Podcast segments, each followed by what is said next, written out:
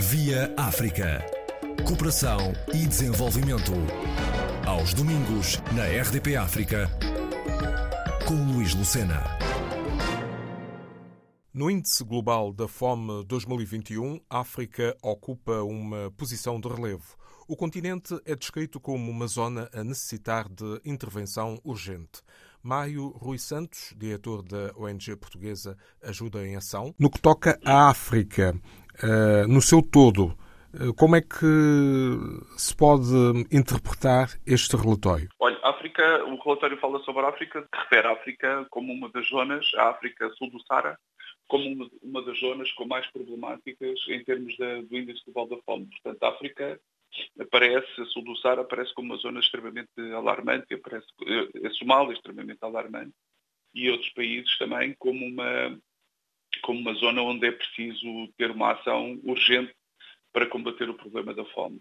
A África tem sofrido muito, não só com conflitos e com conflitos um, ehm, que, que têm durado muito tempo, que são muito prolongados no tempo, mas também tem, tem sofrido muito com as alterações climáticas. Repare, por exemplo, Madagascar, não é, também veio referido no, no, no relatório, Madagascar não tem tido conflitos, mas que as alterações climáticas têm trazido uma dificuldade enorme à produção alimentar para a subsistência da sua população. E, portanto, a África é um continente que precisa de, de mais apoio para se tornar mais resiliente na produção alimentar, não só na produção alimentar, mas também no processo de paz. O relatório refere também um, este dado muito importante, que sem um trabalho para a paz, também não, há, também não é possível resolver o problema da fome. A fome é muito resultado, o, o conflito armado aparece como um dos grandes, uma das grandes causas para a fome mundial.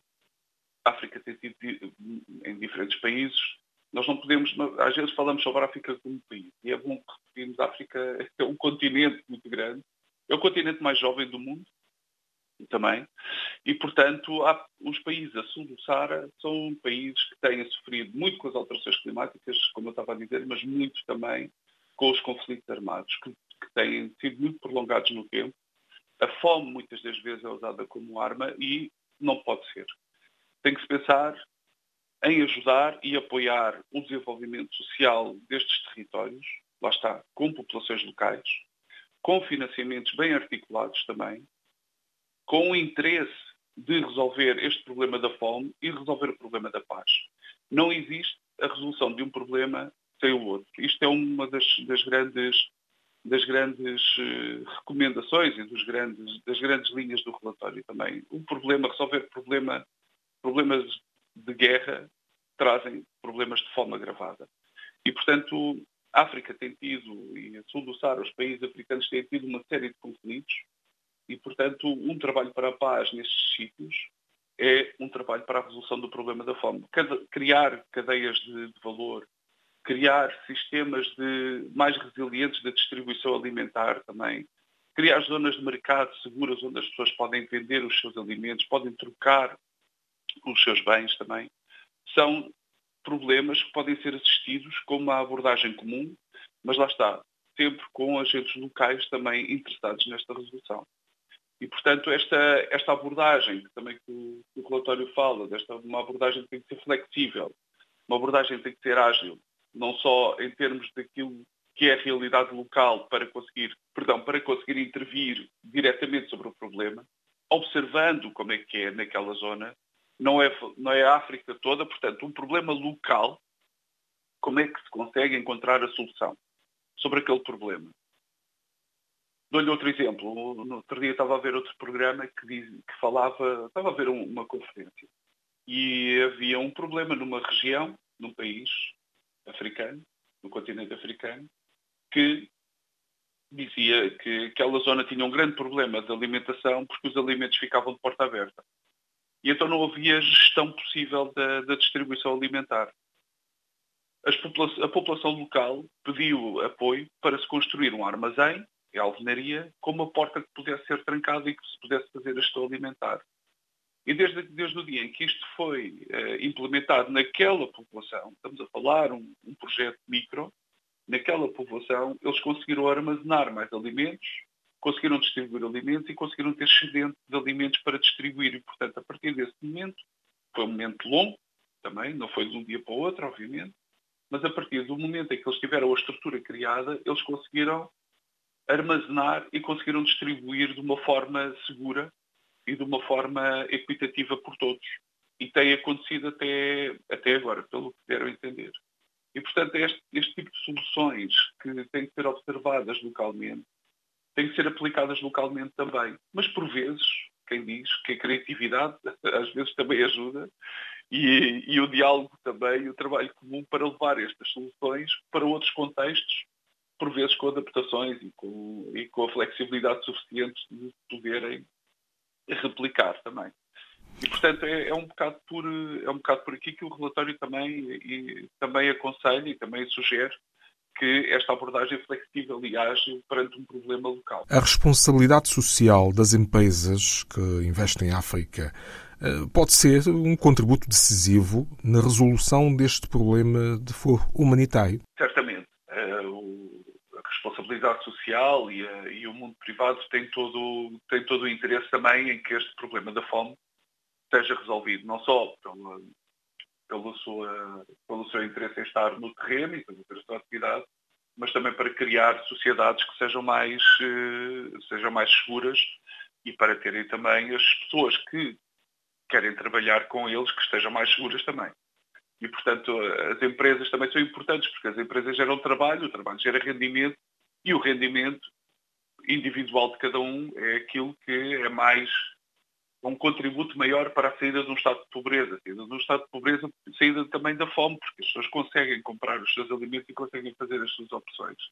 O que acontece também nos países onde, estes, onde existe este índice tão elevado de fome e onde a pontuação é maior é que algumas, em alguns conflitos, muitos dos conflitos também são conflitos eh, direcionados por eh, interesses económicos.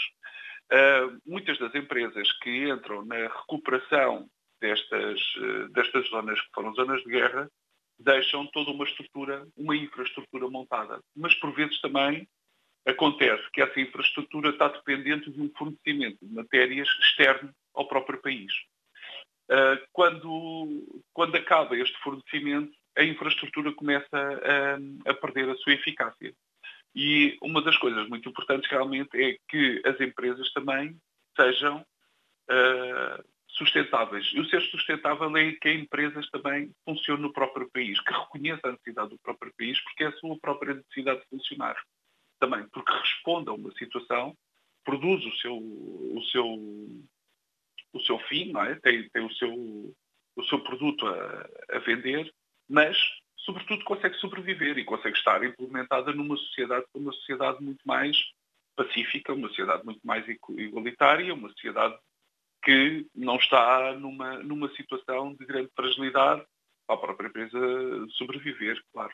Mas externamente, quando um país está externamente do apoio de uma empresa, por vezes pode não ser a resiliência que o país precisa. O país precisa de desenvolver também os seus próprios meios e as suas próprias respostas tem que ser facilitado a, estas, a estes agentes locais a possibilidade de criarem essas, essas, essas respostas também. E a construção do mercado, por exemplo, não tem que ser uma empresa.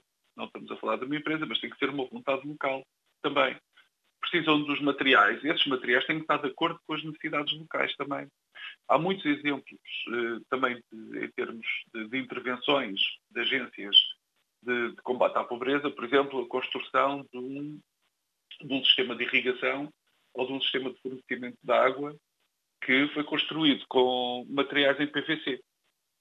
Os materiais em PVC não são naturais daquela zona, portanto a estrutura fica toda construída, passado algum tempo, aquele material começa-se a degradar. Como não é possibilidade, não há possibilidade de substituir aquele fornecimento de água àquela aldeia, ficou obsoleto quando se tivesse sido construído, se calhar com materiais mais próximos que, que aquelas populações conseguissem uh, socorrer-se e, e conseguissem ir recolher e aplicar, teria sido muito mais resiliente aquela construção e teria durado muito mais tempo porque as próprias populações conseguiam ir fazendo as reparações necessárias conforme a infraestrutura se fosse degradando.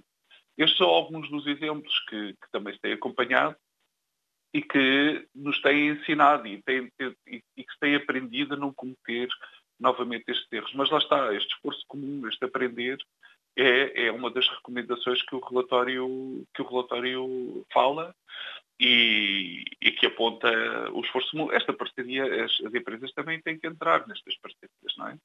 Não, não têm que entrar com interesse direcionado a este problema. Este problema muito grave que é o problema da fome. Da ONG Ajuda em Ação, o diretor Maio Rui Santos no continente africano, quer os organismos estatais, quer as entidades privadas poderão, num esforço comum, contribuir para a solução do problema da fome e a concretização de um dos Objetivos de Desenvolvimento Sustentável. Via África. Cooperação e desenvolvimento. Aos domingos, na RDP África, com Luís Lucena.